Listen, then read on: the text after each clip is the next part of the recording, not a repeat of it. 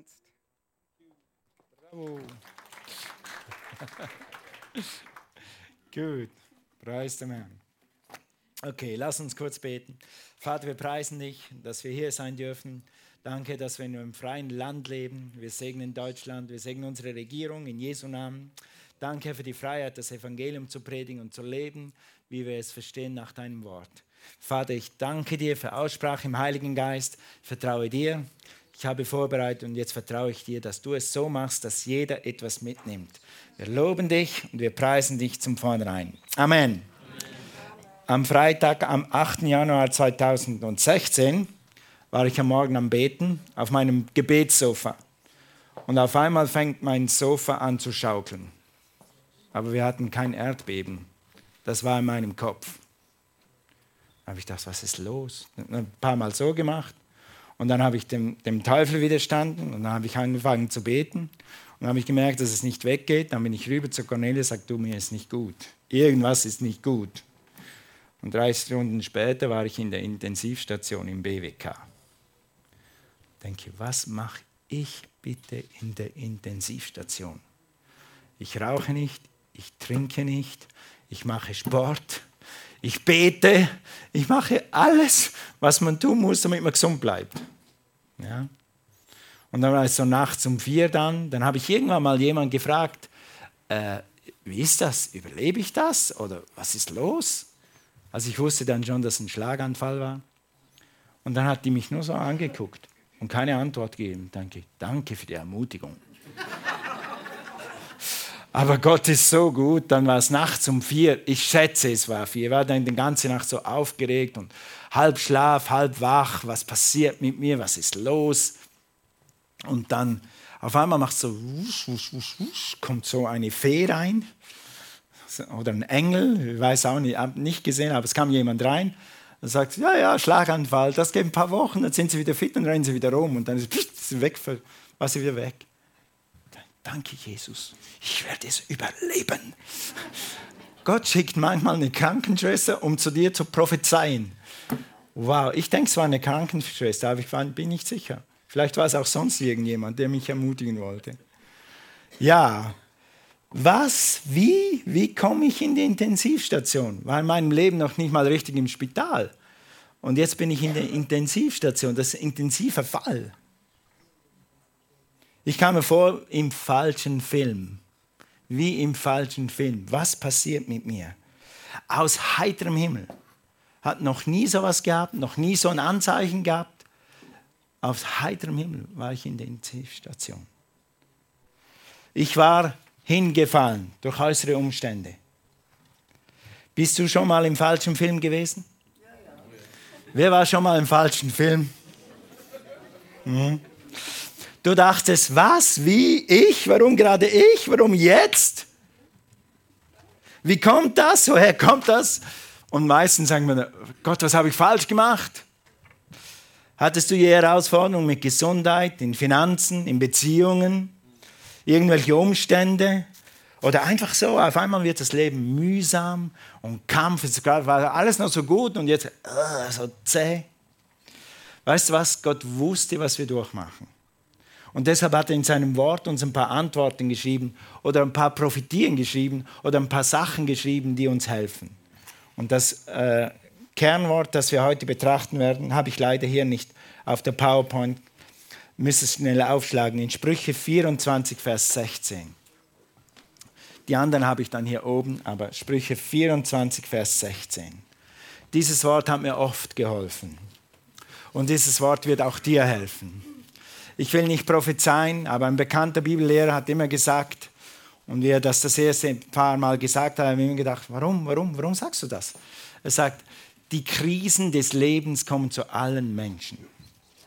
Wir sind auf der Welt und wir haben manchmal, aber wir haben dann auch wieder, mach mal, mach mal, mach mal, ja, es geht auch wieder auf. Aber das sagt eigentlich dieses Wort in Sprüche 24, Vers 16.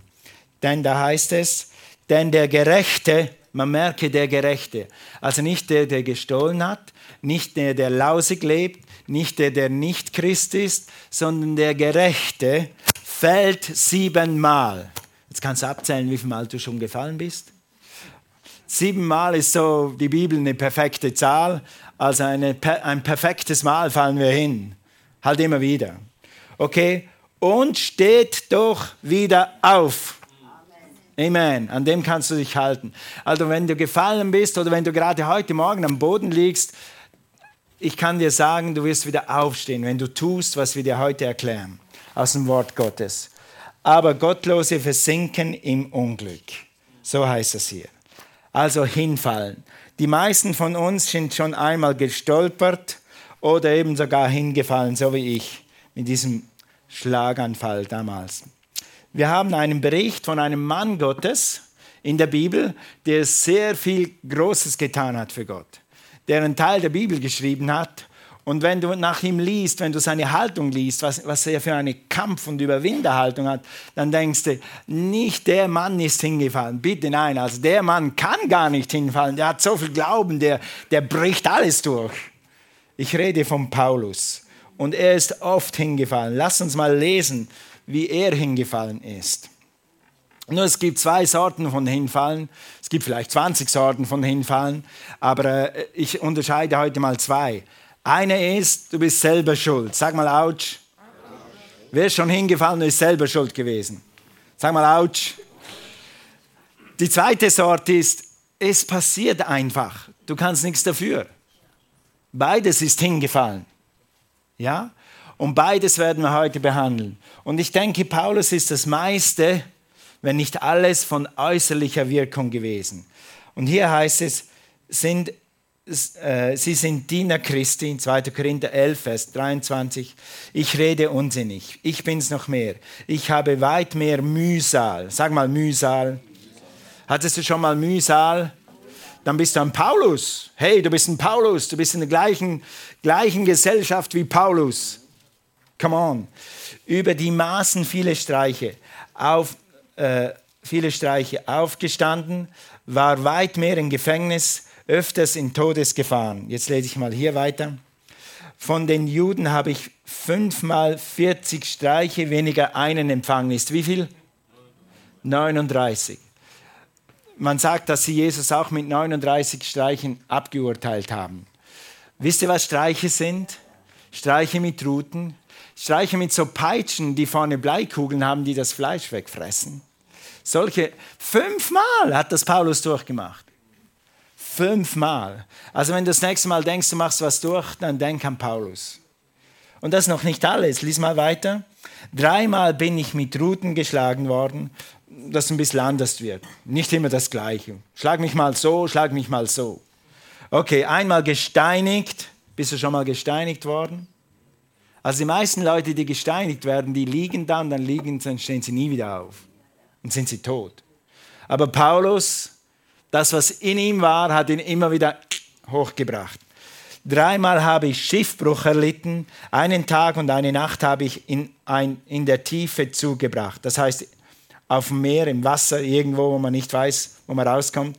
Ich bin oftmals auf Reisen gewesen, in Gefahren. Guck mal, in Gefahren in Gefahren auf Flüssen, in Gefahren durch Mörder. Warst du schon mal in Gefahren durch Mörder? Ja. Wow, ich nicht. Also ich, ich kann mich nicht erinnern. Vielleicht war ich und ich habe es nicht gemerkt, in Russland oder Kolumbien oder irgend so. Gut, in Kolumbien haben sie mal vor unserer Haustüre, vor der Gemeindehaustüre, haben die geschossen. Und die Leute haben um Hilfe geschrien. Und ich habe mich flach auf den Boden gelegt und habe gebetet. Und weil der Pastor hat uns gewarnt und gesagt, nach 7 Uhr geht ihr nicht raus. Verstanden? Yes, Sir. Das war mitten in Kolumbien, 8 Millionen Staat, äh, in Kolumbien, in Bogota, Kolumbien. Gut, aber näher war ich nie dran. Okay, dann Gefahren von Heiden, in Gefahren in der Stadt, in Gefahren in der Wüste, in Gefahren auf dem Meer, in Gefahren unter falschen Brüdern. Weiter, in Arbeit und Mühe, oftmals Nachtwachen, in Hunger und Durst, oftmals in Fasten, in Kälte und in Blöße. Hast du schon mal eine Nacht durchgefroren? Ich etwa zwei Stunden im Militär, aber dann kann ich wieder ans Warme gehen. Ich habe noch nie eine Nacht durchgefroren. War immer irgendwie bewahrt. Zu alledem der tägliche Zulauf zu mir, die Sorge für alle Gemeinden. Also neben all dem Äußern, wie geht es der Gemeinde, wie geht es der Gemeinde, da geht es drunter und drüber, da geht es drunter. Die Korinther, die waren sowieso eine Gemeinde, wo und Paulus hat sich, und er sagt, das habe ich alles durchgemacht. Das habe ich alles durchgemacht. Paulus sagt, ich war x-mal fast tot, einmal ganz gesteinigt. Und dann haben die Leute gebetet, dann bin ich wieder aufgestanden. Durst, Hunger und Kälte, in Gefahren auf dem Meer. Eine Nacht und einen Tag auf dem Meer, ein Spielball der Wellen. Meine Schwäger, und das hat mir geholfen mit meinem Surfen, meine Schwager sind beide Windsurfer. Beide fanatisch. Einer macht sogar Regatta, also der macht äh, Windsurfrennen, sogar auf dem Meer. Und er macht richtige Strecken, also alle Achtung. Und natürlich die Surfer, wenn sie surfen, dann werden sie immer fanatischer und immer fanatischer, muss immer mehr und immer mehr. Und in der Schweiz gibt es nicht wirklich Seen, wo es konstant Wind hat, dass du wirklich abdrehen kannst. Wenn du mal was kannst, dann brauchst du mehr. Und dann hat mein Schwager gemeint, okay, jetzt ist ein Sturm auf dem Genfersee und jetzt gehe ich mal raus, wenn Sturm ist, damit es richtig rockt. Und dann kannst du sogar Wellen springen. Also wenn du richtig ziehst, dann kannst du über die Wellen springen und kannst sogar mal drei, vier Meter in die Höhe springen. Wenn du es kannst. Und da ist er raus am Abend und dann ist der Sturm immer heftiger und immer heftiger und er kam nicht mehr zurück, obwohl er eigentlich Profi ist. Und er kam nicht und er kam nicht und er kam nicht. Und dann meine Schwester hat irgendwie gemerkt, dass er nicht kommt. Dann hat sie nachgefragt im Club. Dann hat sie die Polizei alarmiert. Und dann hat die Polizei die Helikopter rausgeholt. Und dann haben die den Stunden und Stunden gesucht. Und irgendwann nachts um vier, nachts um drei, ich weiß nicht mehr wann es war, haben sie ihn leblos gesehen von oben auf dem Surfbrett so. Und haben sie ihn gerettet und schnell ins nächste Krankenhaus geflogen zum Auftauen. Er war durch und durch gefroren, aber nicht erfroren, Gott sei Dank. Und seither denke ich mal beim Surfen manchmal einfach nicht am Abend surfen gehen. Einfach nicht am Abend surfen gehen. Ja. Das ist das, was. Und dieser Mann hatte, hatte ein gutes Gedächtnis, mein Schwager, und er kann sich sehr gut an diesen Event erinnern und er weiß noch genau, wie das war und er weiß, durch welche Gefühle er gegangen ist. Aber weißt du, Paulus, für Paulus ist eine Nacht auf dem Meer das eins von 100. Eins von 100. Ich war schon gesteinigt, ich war schon dreimal tot, was kann mir noch passieren? Also Paulus hat alles durchgemacht. Er ist x-mal hingefallen. Oder ich könnte sagen, entschuldigt mein Deutsch, Paulus ist x-mal hingefallen geworden gemacht. Also jemand hat ihn natürlich gesteinigt, da ist er nicht selber schuld. Jemand hat ihn gegeißelt, ist er nicht selber schuld. Aber er war immer wieder im Loch. Und er weiß, wie es ist, wenn das Leben einen niederdrückt. Und dann könntest du sagen, Paulus, hast du nicht endlich genug? Du wurdest verfolgt, du wurdest verleumdet, du wurdest gesteinigt, du warst auf dem Meer, du bist hier erfroren, du bist hier ertrunken. Hast du nicht endlich genug? Reicht es dir nicht? Kannst du nicht ein bisschen Piano, ein bisschen weniger? Predige doch ein bisschen weniger. Mach weniger. Such dir Orte aus, wo es gemäßigter ist. Willst du nicht aussteigen? Wie bist du, Paulus, dann bitte sehr immer wieder hochgekommen? Wie bist du wieder aufgestanden? Du bist so oft hingefallen, so oft unter den Rädern geraten. Was ist dein Geheimnis, dass du sogar ein Drittel des Neuen Testaments schreiben kannst? Und nachher so als Sieger. Wenn du Paulus liest, da ist ein Ton des Sieges in jeder, fast in jeder Bibelstelle. Wir werden dann noch ein paar betrachten. Gut, also was ist dein Geheimnis? Was, wie machst du das? Und wenn wir das wissen von Paulus, warum ist Paulus geschrieben? Warum hat Paulus das alles niedergeschrieben? Damit wir von ihm lernen können, wie wir es machen. Amen. Und das wollen wir heute tun. Also Paulus hat mit Gott gerungen sogar. Sogar Paulus war das zu viel. Wird dir manchmal das Leben zu viel? Wird dir manchmal das Kämpfen zu viel? Wird es dir manchmal zu, zu, zu dick im Leben? Wird es dir manchmal zu dick im Leben? Jemand sagt ja, mir auch. Okay, er hat gesagt, Herr Jesus, nimm diese Probleme von mir, nimm diese Steinigungen von mir, nimm diese Verleumdungen von mir. Immer wieder, immer wieder ist er zu Gott gegangen. Und Gott hat ihn abgehört und hat zugehört und dann hat Gott ihm eine Antwort gegeben. Die wollen wir jetzt lesen. In 2. Korinther 12 heißt es, was Gott ihm geantwortet hat für die Steinigung, Verfolgung, Verleumdung, für seinen Dienst und was er jetzt machen muss. Jedes Mal sagt er mir, Jesus, meine Gnade ist alles, was du brauchst. Danke, Jesus. Ich hätte lieber, dass du die Geiseln wegnimmst und dass du das wegnimmst, dass meine Umstände und dass meine Finanzprobleme gelöst sind, dass meine Beziehungsprobleme gelöst sind. Gott sagt, meine Gnade ist alles, was du brauchst. Eine andere Übersetzung sagt, und das mag ich noch mehr, wenn deine Probleme so groß sind, dann ist meine Gnade so groß. Wenn deine Probleme so groß sind, dann ist meine Gnade so groß. Wenn deine Probleme bis zur Decke reichen, dann ist meine Gnade schon im Kinderdienst. Und wenn deine Gnade an der Decke ist im Kinderdienst, dann ist, ist meine, oder deine Probleme, dann ist meine Gnade wie das Hausdach. Egal was du, was du, egal was, what you face, wie sagt man das auf Deutsch? Danke. Was dir gegenübersteht. Meine Gnade ist immer größer. Halleluja. Praise God. Also meine Kraft zeigt sich in deiner Schwäche. Und nun bin ich zufrieden. Jetzt sagt Paulus, und nun bin ich zufrieden. Also Gott hat mir gesagt, meine Gnade ist größer. Jetzt sagt Paulus, nun bin ich zufrieden mit meiner Schwäche, damit die Kraft von Christus durch mich wirken kann. Da ich weiß, dass es für hier, da ich weiß, dass es für Christus geschieht, bin ich mit meinen Schwächen, Entbehrungen, Schwierigkeiten, Verfolgung. Lass uns das zusammen mal lesen. Das musst du dir auf der Zunge gehen lassen. Sag mal Schwächen. Weiterlesen. Entbehrungen, Schwierigkeiten, Verfolgungen und Beschimpfungen versöhnt. Oh, das kann nur Paulus. Ich hätte nach zwei, schon aufgehört, aber der zählt alle nochmal auf. Ich bin versöhnt, egal was kommt. Denn, jetzt kommt's, wenn ich schwach bin, bin ich stark. Paulus, wie hast du das geschafft? Wie bist du immer wieder aufgestanden? Wenn ich schwach bin, dann bin ich stark. Was heißt das? Das werden wir gleich ein bisschen näher unter die Lupe nehmen. Willst du wissen, was mein Geheimnis ist, sagt Paulus? Willst du wissen, warum ich immer wieder noch im Rennen bin?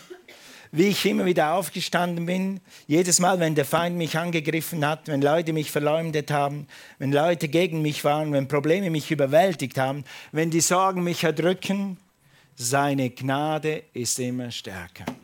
Amen. Und wenn ich schwach bin, dann bin ich stark.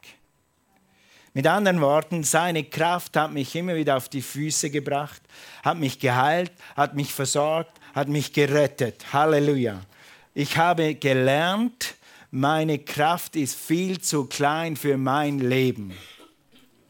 Ich habe gelernt, sagt Paulus, meine Kraft reicht sowieso nicht aus für das, was mein Auftrag ist. Und weißt du was? Lass mich prophezeien. Wenn du wirklich für Gott lebst, dann ist deine Kraft viel zu klein für dein Leben. Und das ist gute Neuigkeit. Das ist gute Neuigkeit. Ich komme gleich dazu. Seine Kraft ist viel zu groß, dass du untergehen könntest. Deine Kraft ist viel zu klein für dein Leben. Seine Kraft ist viel zu groß, als dass du untergehen könntest. Und das habe ich in meinem Bauch gespürt in der Intensivstation. Warum in meinem Bauch? Johannes 7, aus deinem Leib werden Ströme lebendigen Wassers fließen wenn du durch Probleme gehst und wenn Anfechtungen kommen, dann guck nicht hier, guck hier. Der Friede Gottes, die Kraft Gottes, die Liebe Gottes, der Geist Gottes ist in deinem Geist. In anderen Worten, ist in deinem Bauch. Nicht in, in, in deinem Bauch, da wo dein Schnitzel landet heute Mittag, sondern in deinem Inneren, sagt die Bibel. Und wenn ich da reingeguckt habe, mitten in der Intensivstation, wo ich nicht wusste, was passiert, hatte ich totalen Frieden. Ich wusste, Gott ist da. Ich wusste, Gott ist da. Und Gott wird mich nicht untergehen lassen. Amen. Preis dem Herrn. Gut, in jeder Situation, in jeder Lebenslage ist er da. Lies mal. Ah, jetzt, jetzt möchte ich euch mal, äh, ja, wo habe ich die Bibelstelle? Entschuldigt. Ja, ich lese euch das einfach so vor aus der Amplified Bibel. Müssen mal gut zuhören auf Englisch und dann übersetze ich das ein bisschen. In 2. Korinther 12, Vers 10 heißt es, So I'm well pleased. Mit anderen Worten, auf Deutsch heißt, heißt das da dann, ich bin versöhnt. Und hier heißt es, I am well pleased. Ich bin sehr äh, zufrieden. With weakness, with insults, with distress, with persecutions, with difficulties, for the sake of Christ. For when I'm weak, then I'm strong. Jetzt gut zu hören. For when I'm weak in human strength. Mit anderen Worten, wenn ich schwach bin in meiner menschlichen Kraft, wenn ich schwach bin aus mir selber, wenn ich schwach bin mit meinem normalen Verstand, wenn ich das nicht bewältigen kann, dann heißt es hier, then I'm strong. Dann bin ich stark. Und auf, auf Englisch heißt es hier erklärt, truly able, truly powerful, truly drawing from the God's strengths. Mit anderen Worten, dann, wenn ich schwach bin, wenn mein Körper schwach ist, mein Verstand zu schwach, meine Finanzen zu schwach, meine Liebe zu schwach, dann bin ich stark, weil dann bin ich fähig, dann werde ich kraftvoll und dann fange ich an, von Gottes Kraft zu ziehen. Halleluja. Und was bitte ist zu schwer für Gottes Kraft? Wir haben heute Morgen gesungen, dann ist nichts unmöglich. Dann ist nichts unmöglich. Dann ist gar nichts unmöglich. Also in Schwächen, in Beleidigungen, in Nöten, in Erfolgungen, in Schwierigkeiten, wenn meine Kraft zu Ende ist, dann beginnt Gottes Kraft. Halleluja. Wir hatten ein, im Studium damals, im Wirtschaftsstudium, hatten wir so ein Buch gelesen und da war die Message drin, Thriving on Chaos. Thriving on Chaos. Also mit anderen Worten, du musst auch in der Firma als Manager oder als Leiter lernen, wenn Chaos ausbricht in der Firma oder wenn du manchmal in einer Umstrukturierung bist, musst du lernen, dass jetzt Chaos ist. Und du musst lernen, drüber zu stehen und die Kontrolle zu behalten. Das haben wir in der Wirtschaftsschule gelernt. Und eines Tages, ich wusste gar nicht, wie das geschehen ist, eines Tages war dann Sachbearbeiter in einer Werkzeugfirma einfach so Pakete verschicken, Einkauf, Waren, Warenverkauf, Einkauf, ein bisschen Mädchen für alles. Und eines Tages kommt der Chef zu mir, hat ein sehr gutes Verhältnis, wir waren wie Freunde. Sagt er, Toni, der ruft an, der will was, der will was. Ich gehe unter, ich weiß nicht mal, wo mir der Kopf steht. Dann sage ich zu ihm, well, jetzt fängt es erst richtig an. Mir macht das Spaß. Da guckte er mir an mit viereckigen Augen und ich wusste auch nicht, woher das kam. Wahrscheinlich von, von damals, von der Schule. Und das hat ihn so, puh, das war ganz okay, ist wieder rein und hat weitergearbeitet. Ich glaube, das war Gott, um ihn ein bisschen runterzubringen. Also, wir müssen lernen, auch im Chaos zu wissen, dass Gott Gott ist. Amen. Wir müssen wissen, wenn die schwierigste Stunde ist, dass Gott immer Gott ist und dass der Friede Gottes immer da ist. Okay. Gut, lassen wir mal schnell gucken. Äh, Thomas, hilf mir. Äh, ja, hier sind wir. Zack. Doch, da sind wir. Sind wir jetzt da? Gott sei Dank. Okay, äh, wir müssen lernen, dass Gott immer größer ist. Blättert es durch, oder was ist? Ah, der Kommentar ist da. Okay, siehst du? Jetzt könnt ihr Predigt selber lesen. Danke, Daniel. Alright. Kindler, geh zu 1. Johannes 4,4. Du hast ja die Bibel da. Du musst sagen, da ist immer mal mit der PowerPoint was schräg, deshalb nehme ich immer meine Bibel mit in den Gottesdienst, damit man mich nicht abhängen kann. Nein, ihr sollt immer die Bibel dabei haben. 1. Johannes 4,4. Kindlein, ihr seid aus Gott. 1. Johannes 4,4. Wenn der Nachbar keine Bibel hat, dann zeig ihm deine Bibel rüber. Sei ein guter, guter Christ. Wir teilen. Okay, wir teilen meine Bibel. Und Gott und habt jene überwunden, weil der in euch größer ist als der, der in der Welt ist. Warum Paulus bist immer wieder aufgestanden? Weil der, der immer ist, ist größer als der, der in der Welt ist. Amen. Gottes Kraft ist in dir. Gottes Geist wohnt in dir Du hast die Überwinderkraft in dir. Du musst auf ihn schauen. Du musst in dich schauen. Du musst auf Jesus schauen.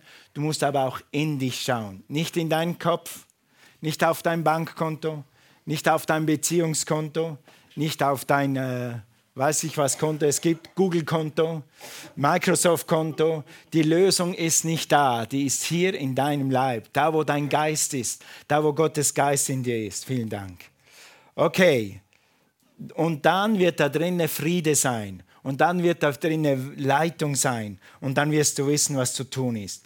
Er ist immer größer. Sag mal größer. Gut.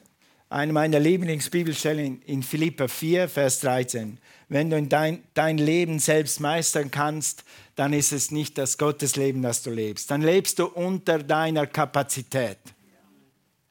Weißt, wenn du immer ein Glaubensprojekt hast, wenn du ein, ein, in einem Dream Team bist, wenn du glauben musst, dass das Team funktioniert, wenn du glauben musst, dass alles läuft, wenn du Verantwortung übernimmst, dann brauchst du Gott. Und wenn du Gott brauchst, dann wirst du Gott erleben. Wenn du Gott nicht brauchst für dein Leben, dann wirst du auch Gott nicht erleben. Wenn du dich schon gewundert hast, wo ist Gott in den letzten vier Jahren, dann ist höchste Zeit, dass du ein Glaubensprojekt annimmst ein privates oder komm in ein Dream Team, dann lernen wir dir, wie es ist, wenn man glauben muss. Und dann wirst du Gott erleben. Ja. Ein Prediger hat immer so gesagt, ein Schiff im Hafen nimmt keine Fahrt auf. Push your ship out. Lass dein Schiff mal aus dem Hafen raus und kann der Heilige Geist in deine Segel kommen und dann wird er dich leiten und dann wirst du Gott wieder erleben. Ja, okay. Philippa 4, ich bin in allem und für alles geübt. Also wenn jemand das schreiben kann, dann Paulus. Ich war gesteinigt, ich war verfolgt, ich war halb tot, ich, ich habe alles ich habe gehungert, sowohl satt zu sein als auch zu hungern, sowohl Überfluss zu haben als auch Mangel zu leiden. Ich vermag die Hälfte, wenn Jesus mit mir ist. Hallo, danke, jemand war wach und hat nicht mal eine Bibel und ist wach. Sehr gut. Also, also ich vermag alles durch den, der mich stark macht. Wer macht dich stark? Christus. Christus ist unsere Stärke. Halleluja. Oder wenn ich schwach bin, dann kommt Gottes Kraft zum Vorschein, zum Wirken, zum Tragen in meinem Leben, damit jeder am Schluss sieht, das kannst du nicht selbst geschaffen haben. Amen. Und das ist ein gutes Leben, wenn du merkst, dass Gott, dass Gott deine Kraft ist und deine Stärke ist. Seine Kraft beginnt dich wieder auf die Füße zu stellen. In dem Moment, wo du sagst, Gott, okay, ich brauche deine Power, du bist größer in mir, du wirst mich hier rausholen. Das habe ich übrigens gesagt in der Intensivstation, x-mal zu Gott. Jesus, ich weiß, du holst mich hier wieder raus. Und oft habe ich es im Glauben gesagt, weil ich mir niemand zugesagt habe, dass ich da wieder rauskomme. Aber ich habe einfach gesagt, Jesus, ich weiß, du bist hier und du wirst mich wieder rausholen. Und wenn du nichts anderes gelernt hast, wenn du das nächste Mal oder das übernächste Mal in der Krise bist oder in zehn Jahren mal in der Krise bist, dann machst du einfach, Jesus, ich weiß, du wirst mich hier wieder rausholen. Sag mal, Jesus, ich weiß, du wirst mich hier wieder rausholen. Amen. Egal was es ist. Ob du dich selber da reingeritten hast oder ob dich jemand anders da reingeritten hat. Wenn du dich selber reingeritten hast, dann tu Buße.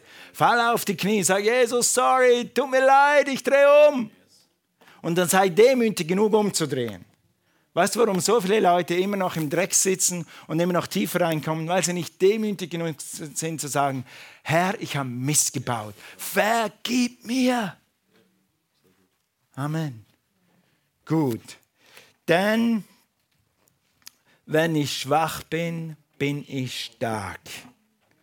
Immer wenn du mit deinem Latein, das habe ich von meinem Vater gelernt, hat immer gesagt, wenn der Traktor nicht mehr ging oder wenn irgendwie ein Tier fast am Sterben war oder irgend sonst ein Drama auf dem Bauernhof, dann hat er gesagt, jetzt bin ich mit meinem Latein am Ende. Weißt du was, wenn du mit deinem Latein am Ende bist, dann fängt Gott erst an. Hey, leb nicht so, als ob du keinen Gott hättest. Leb nicht so, als ob Gott weit weg ist. Gott ist nicht ferne von dir. Größer ist der, der in dir ist, als der in der Welt ist. Praise God. Also seine Kraft, sein Geist wird dich leiten, seine Versorgung ist da. Seine Gnade ist immer mehr als genug in jeder Situation. Gnade ist das, was ich vorher gesagt habe. Wenn dein Problem so groß ist, dann ist Gott so viel höher. Wenn dein Problem so groß ist, dann ist Gott so viel höher. Oder mit anderen Worten, Gnade ist die Kraft, das zu tun, was du selber nicht tun kannst. Gnade ist die Kraft, das zu tun, was du selber nicht tun kannst. Oder Gnade ist, wenn Gott etwas in deinem Leben tust, tut, was kein Arzt tun kann, was kein Rechtsanwalt tun kann, was 10 Milliarden Dollar nicht tun können. Gnade ist das. Und Gott, wie hat Paulus gesagt, bin ich immer auf die Füße gekommen? Seine Gnade ist im Schwachen mächtig. Amen. Preis dem Herrn. Cornelia und ich sind 1996 nach Ulm gekommen und wir sind gerufen worden, eine Gemeinde zu übernehmen. Nicht diese, eine andere Gemeinde zu übernehmen, weil die Pastoren, die da waren, die waren schon über 70 und ihre Gesundheit war nicht mehr so gut und sie wollten jemandem das übergeben. Und wir haben gebetet und hatten Frieden und dachten, das ist Gott und es war Gott. Und dann aus irgendwelchen Gründen, aus irgendeinen ganz menschlichen, irdischen Gründen, wurde, wurde diese Sache eine komische Sache. Und dann gab es Missverständnisse und aus Missverständnissen gab es noch mehr Missverständnisse. Und dann gab es so viele Missverständnisse, dass du vor lauter Missverständnissen nicht mehr wusstest, was Missverständnisse waren. Und dann wurde es immer schräger und immer komischer. Und Cornelia und ich haben gebetet. Und wir wussten von der Bibel her, 1. Korinther 13, wir wandeln in Liebe. Wir tun alles, was wir können. Wir beten, wir, wir glauben, wir tun alles. Das wird gut, das wird gut. Und es wurde nicht gut. Und wir haben versucht, so gerade zu wandeln, wie wir nur konnten. Und eines Tages hat diese Gemeinde beschlossen, ihre jungen Pastoren auf die Straße zu stellen. Da standen Cornel und ich auf der Straße. Sag mal Halleluja. Wir wurden so hochamtlich beschlossen, rausgeschmissen. In einem fremden Land. Äh, ich meine, in der Schweiz wäre das was anderes gewesen. Ich habe eine Ausbildung, ich kenne mich da aus, suche mir einen Job, aber hier waren wir wirklich auf der Straße. In der gleichen Nacht oder am nächsten Morgen haben diese lieben Leute die Schlösser ausgewechselt, damit Cornelia und ich nichts klauen in der Nacht oder am nächsten Tag. Da war gar nichts drin, was man hätte klauen können. Ein paar verstaubte Bücher, ein paar neue CDs vielleicht, aber da war gar nichts. Wir fahren so wie im falschen Film. Ha? Gott, wir haben doch gebetet. Wir sind hierher gekommen, weil wir Leitung hatten vom Heiligen Geist. Was ist los? Was haben wir falsch gemacht? Und das ist genau der Trick des Feindes. Wenn du mal in der Gosse sitzt, dann kommt der Feind und sagt, du bist selber schuld. Das hast du gemacht. Hättest du das nicht gemacht, hättest du das nicht gemacht, du hast gar nicht von Gott gehört, hättest du das nicht gemacht. Es gibt keine Verdammnis für die, die in Christus Jesus sind. Es gibt keine Verdammnis für die, die in Christus Jesus sind. Und ich wusste, ich bin in Jesus. Und ich habe gesagt, Herr, wenn ich was falsch gemacht habe, tut mir leid, vergib mir. Aber jetzt, was ich jetzt? Wir stehen auf der Straße. Dann habe ich gedacht, Wohnung kündigen, schnell in die Schweiz. Was machen wir jetzt? Wo geht's lang? Und weißt du was? Dann wussten wir, dass Gott immer noch Gott ist. Wir wussten, seine Gnade wird uns rausholen. Wir wussten nur nicht im Moment, wo es weitergeht. Und haben eine Weile gebetet. Wir hatten noch drei Monate Zeit, bis wir wirklich eine Entscheidung treffen mussten. Und dann eines Tages, das ging schon ein paar Tage, vielleicht sogar Wochen, weiß nicht mehr so genau. Eines Tages stehen wir auf und dann gucken wir einander an und dann sagt Cornelia, ich hab's. Wow. Jetzt kommt die Prophetie. Sagt sie, wir haben vorher Leute zu Jesus geführt und wir führen immer noch Leute zu Jesus. Wir haben vorher gepredigt und wir werden weiter predigen. Wir sind vorher berufen worden und wir sind immer noch berufen. Und Gott wird uns zeigen, wo es lang geht. Und von da an war die Sache geritzt für mich. Okay, wir sind berufen, wir haben eine Bestimmung, das machen wir. Und dann hat Gott zu uns gesprochen, dann ging es nach Albanien, nach Bulgarien. Und dann hat Gott zu uns gesprochen, wir gehören hierher. Und weil wir hierher gehören, seid ihr jetzt alle hier. Und ich bin auch immer noch hier. Und weißt du was? Das war so eine Krise. Aber jetzt haben wir eine lebendige Gemeinde. Und ihr seid meine Familie. Und Gott hat alles gut gemacht. Hast du eine Bestimmung? Wer von euch glaubt, dass er eine Bestimmung hat von Gott? Die anderen alle in den Wachstumspfad gehen. Im März ist wieder Wachstumspfad und dann werden wir herausfinden, was deine Bestimmung ist. Es gibt kein, entschuldigt, es gibt kein Mensch, keine Frau, kein Pferd, kein Floh, das nicht eine Bestimmung hat. Gott macht keine Zufallsprodukte und schon gar, gar keine Zweibeinigen. Wenn du zwei Beine und zwei Hände hast, dann bist du ein, ein berufenes, geschaffenes Geschöpf Gottes und du hast eine Berufung. Und wenn die Krise kommt und du weißt, was deine Bestimmung ist, dann flügst du durch die Krise durch. Amen. Amen. Dann kann der Feind dich nicht einfach aus dem Geleise rausschmeißen. Also etwas muss ich noch sagen, was es selten gibt. Diese Leute, diese Leute, die uns damals so behandelt haben, sind drei Jahre oder fünf Jahre später zu uns gekommen und haben sich in aller Form bei uns entschuldigt. Das findet man auch nicht jeden Tag. Alle Achtung. Ich ziehe meinen Hut vor solchen Leuten. Wenn du missbaust, okay, dann hab die Gnade und die Größe später, wenn du siehst, zu sagen, okay, du weißt ja was damals, es tut mir leid. Ich habe das nicht gebraucht, weil wir haben das Gott übergeben. In dieser Zeit haben wir einen Bibelvers gelernt, den haben wir über Zeit dran gearbeitet, den haben wir immer wieder. Er übergab es dem, der gerecht richtet.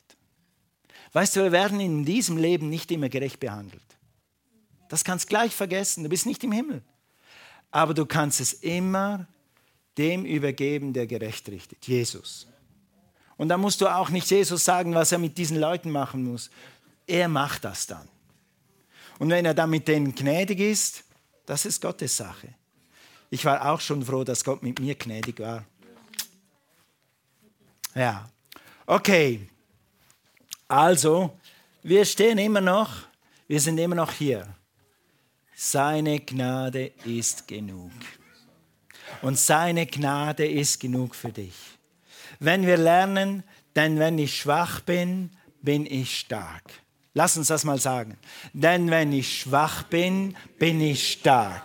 Noch einmal, denn wenn ich schwach bin, bin ich stark. Theologisch könntest du sagen, wenn mein Fleisch, meine Seele und mein Körper schwach ist, dann ist Gottes Geist in mir stark.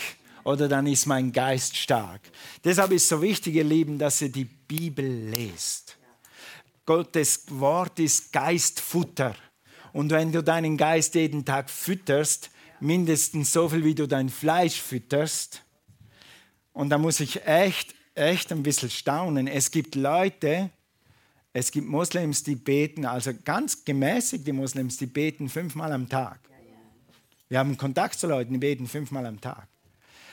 Ich esse mindestens dreimal am Tag, lieber fünfmal am Tag. Wer isst auch lieber fünfmal am Tag? gut, gut. Danke für eure Solidarität. äh, wenn wir wenigstens zweimal am Tag irgendwas für unseren Geist tun, dann, wenn die Krise kommt, dann wird dein Geist reagieren und dann und dann segelst du durch diese Krise durch und hinten wieder raus und sagst, okay, praise the Lord, die Schlacht ist geschlagen, okay, God next. Wenn wir das lernen, dass seine Gnade genug ist, genug ist, dann können wir das Leben in Angriff nehmen. Dann wissen wir, wir werden unsere, an unsere Grenzen kommen. Wir werden an unsere Grenzen kommen. Ich will nicht prophezeien, aber es wird so sein, du wirst an deine Grenzen kommen. Okay, Gott ist da. Er wird dir zeigen, wie du drüber springst. Oder er wird dich drüber tragen.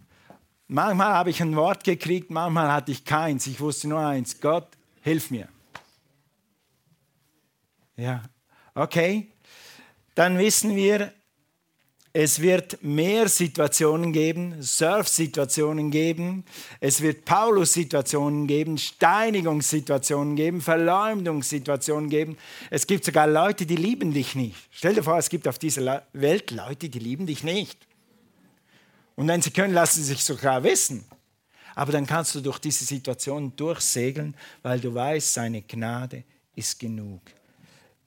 Dann wird seine Gnade sichtbar werden und dann wirst du am Schluss immer noch stehen. And having done all to stand, stand. Die Bibel sagt, und wenn du alles ausgerichtet hast, dann stehe weiter. Lass uns aufstehen. Amen. Preis dem Herrn. You, Lord. Also wir haben als Christen etwas in uns, was uns hilft, wieder aufzustehen in jeder Situation.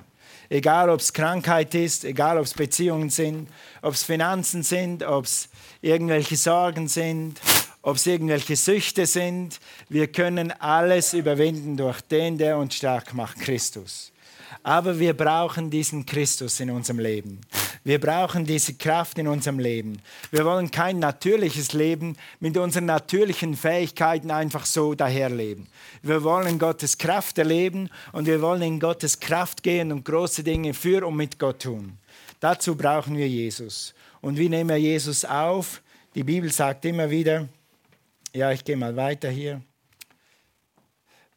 Doch allen, die ihn aufnahmen, die an seinen Namen glaubten, gab er das Recht, Kinder Gottes zu werden. Mit anderen Worten, Gott kommt in dich, der Heilige Geist kommt in dich, Jesus kommt in dich. Das musst du nicht verstehen. Das sagt die Bibel einfach so. Aber du wirst es spüren. Du wirst einen Unterschied spüren, wenn Jesus in dein Herz kommt. Und du wirst vor allem merken, dass alle deine Sünden weg sind. Und du wirst merken, dass etwas in dich kommt, was dir Freude und Kraft und Frieden gibt. So ein Frieden, den du vielleicht noch nie gekannt hast. Äh, wenn du das möchtest, wenn du Jesus aufnehmen möchtest, dann kannst du das jetzt machen. Wie macht man das? Wir machen das hier so, um dir zu helfen. Wir beten alle zusammen ein Gebet und du sprichst dieses Gebet mit und dann ist Jesus in deinem Herzen. Du bist ein Kind Gottes. Ab sofort. Das Gebet geht ungefähr so, Jesus, ich nehme dich heute auf in mein Leben. Ich glaube, dass du der Herr bist und ich glaube, dass du von den Toten auferstanden bist. Ich übergebe dir mein Leben. Nimm du die Zügel meines Lebens in deine Hand. Leite mich, führe mich. Ungefähr so. Ist jemand her, der dieses Gebet noch nie gesprochen hast und du spürst, du brauchst Jesu Kraft und du willst Gottes Kraft. Du willst nicht nur ein normales Leben führen, sondern willst ein Leben führen für und mit Gott, das Kraft hat. Etwas, was in dir ist, was dich weiterbringt, was dich höher bringt. Etwas, was dir hilft zu überwinden, wenn Krisen da sind. Und etwas, was dich zum Segen macht für andere Menschen. Ist jemand hier, der das annehmen will? Lass uns mal alle Augen schließen. Ich will jetzt bis drei zählen und wenn drei kommt, dann halt deine Hand hoch. Alle Augen geschlossen. Ich werde schauen. Halleluja. Eins, zwei, drei. Halt deine Hand hoch jetzt. Yes, yes, yes. Ich gucke noch einmal schnell. Praise God. Das ist eine Einladung. Jeder kann diese Einladung annehmen. Ist freiwillig. Thank you, Lord Jesus. Halleluja. Vater, sollte jemand hier sein, der dich nicht kennt, der diese Überwinderkraft, die Paulus hatte, den Heiligen Geist nicht in sich hat, so bete ich, dass du ihm keine Ruhe lässt, bis er dich kennenlernt und bis er weiß, wer du bist und bis er seine Knie vor dir beugt und dich annimmt als Jesus und Herrn. Erlöser, als Retter, als Heiler, als Friedefürst, als Fels, als Ewigvater, als alles, was du bist. Als Gott, der mehr ist als genug in jeder Beziehung. Amen. Zweiter Aufruf. Vielleicht bist du schon mal hingefallen, hast dich gewundert, wie komme ich wieder hoch? Oder hast dich gewundert, wer hat mich wieder hochgebracht? Vielleicht bist du gerade hingefallen, vielleicht bist du in einem Loch. Du hast nicht nur Sorgen wie Paulus, du hast irgendwelche Leute gegen dich, du hast dich selbst gegen dich, du kannst dich selber nicht mehr ausstehen. Irgendwie bist du unterm Teppich. Dann möchte ich heute Morgen für dich beten.